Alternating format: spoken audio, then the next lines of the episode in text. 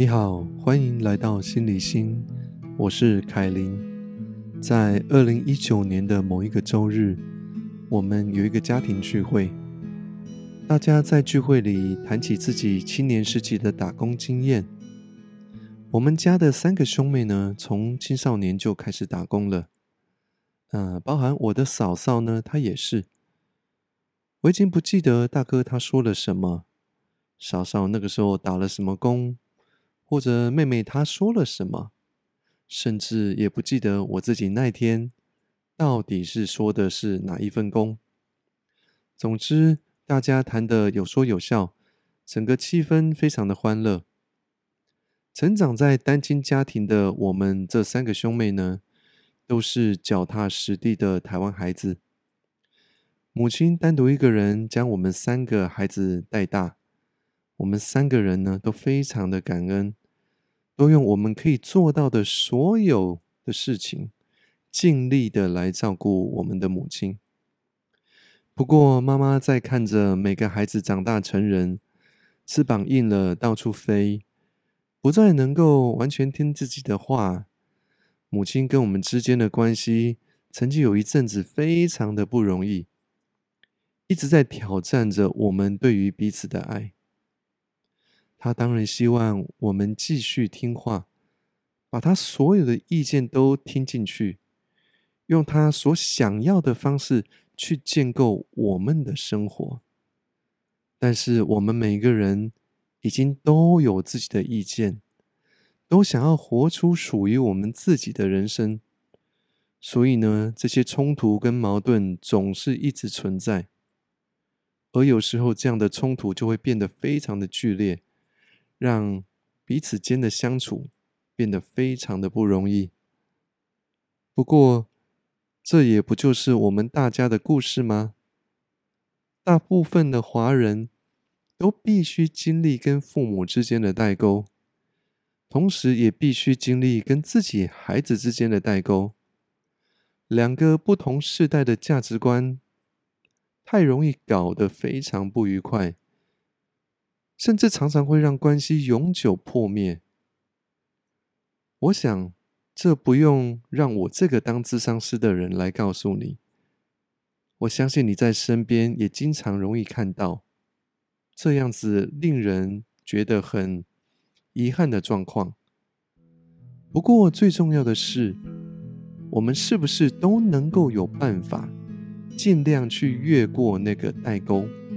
放下自己无聊的自尊，跟彼此和好。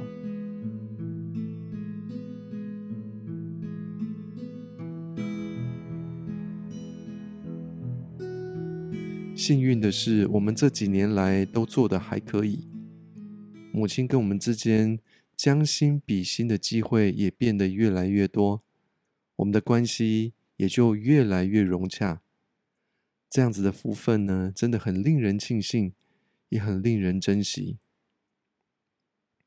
在北美生活了十九年，我深刻的体验到，不是每个人都能够有这样子的福分，好好的对待彼此。在美国跟加拿大，我看到了太多交恶的家人关系，反而要看到他们有很好的家人关系，才是很难得的。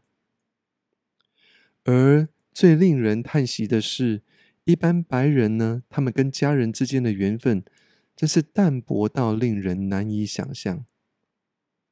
在白人文化中所酝酿出来的独立个体的文化，固然能够让一个人更清楚的了解自己，更有勇气的去追寻自我，但是同时却也让许多人不自觉的一步步走向孤独。而对我来说，来到这个世界，绝对不是在努力成为自我之后，让自己走向孤独终老的死胡同中。这也是现代欧美国家发生最严重，也是最普遍的问题。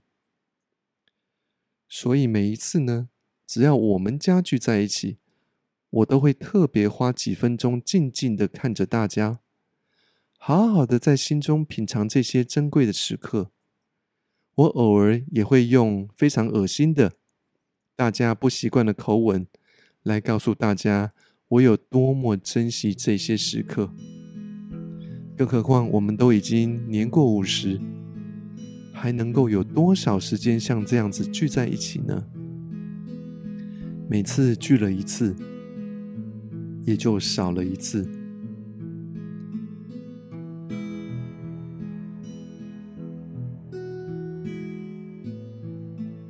家嫂子呢，对于这样子的话语最为捧场，常常可以看到她感动的泛出泪光。不过，我也清楚的感觉到，大哥、妹妹和妹夫，也都把我的话深深的放到心里头去了。我是何其的幸运，有这些这么棒的人来当我的家人。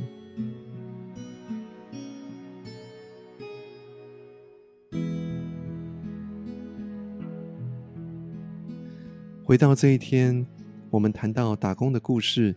大家的笑声不断，而母亲呢，在旁边也听得非常的有趣。接着就开始分享她的打工经验。她用很开心的语调在说，自己在当孩子的时候，每天要走一个小时的路到一个池塘，因为家里没有什么饭可以吃，所以她都要下到池塘去挖一些莲藕出来，带回去可以当成晚餐吃。很多时候呢，他会走到鱼市场，然后呢，去拿那个冰鱼的下面那个冰块，把它放在嘴巴里面含着，来让自己不感觉到那么的饿。在母亲分享的很开心，大家听的也很有趣的时候，他的故事深刻的打进了我的心肝，让我暗暗的流下泪水。非常心疼小时候的母亲，我想象着我的母亲，当她还是孩子的时候，她必须要每天挨饿，必须要想办法为自己跟家人找到食物，而且还要随时去克制自己饥饿的感觉。在那个时候，我很认真的。好好的端详着母亲的面容，心中对她不断的冒出更多的爱。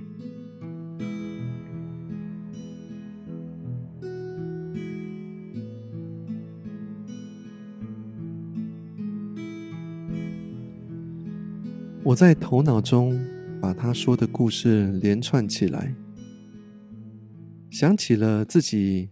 以前常常跟母亲去买菜，而他买菜的重点呢，总是要在想他要买什么样的鱼。也想起小时候我们餐桌上面的饭菜一定会有鱼这道菜，还有现在跟妈妈一起吃饭的时候，还是少不了鱼。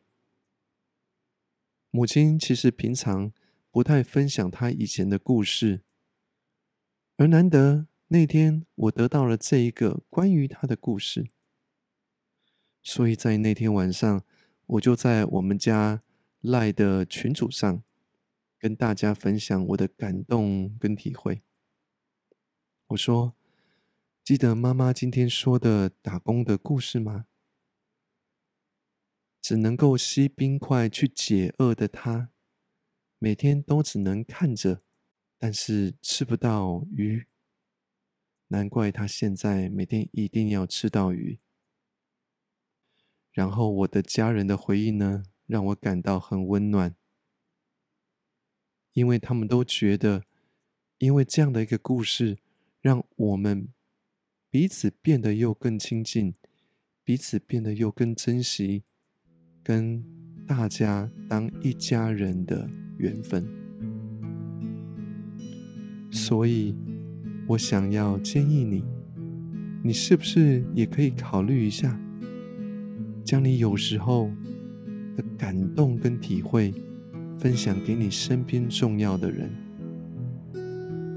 让你跟他，让我们大家都能够更靠近彼此的心。最后，我想你一定听过，有一种饿是妈妈觉得你饿。我现在完全了解了，为什么我的母亲总是要我们多吃一点。那天之后，我下了一个决定，我绝对不要让妈妈再有饿到的机会，而且我要她每天都有鱼吃。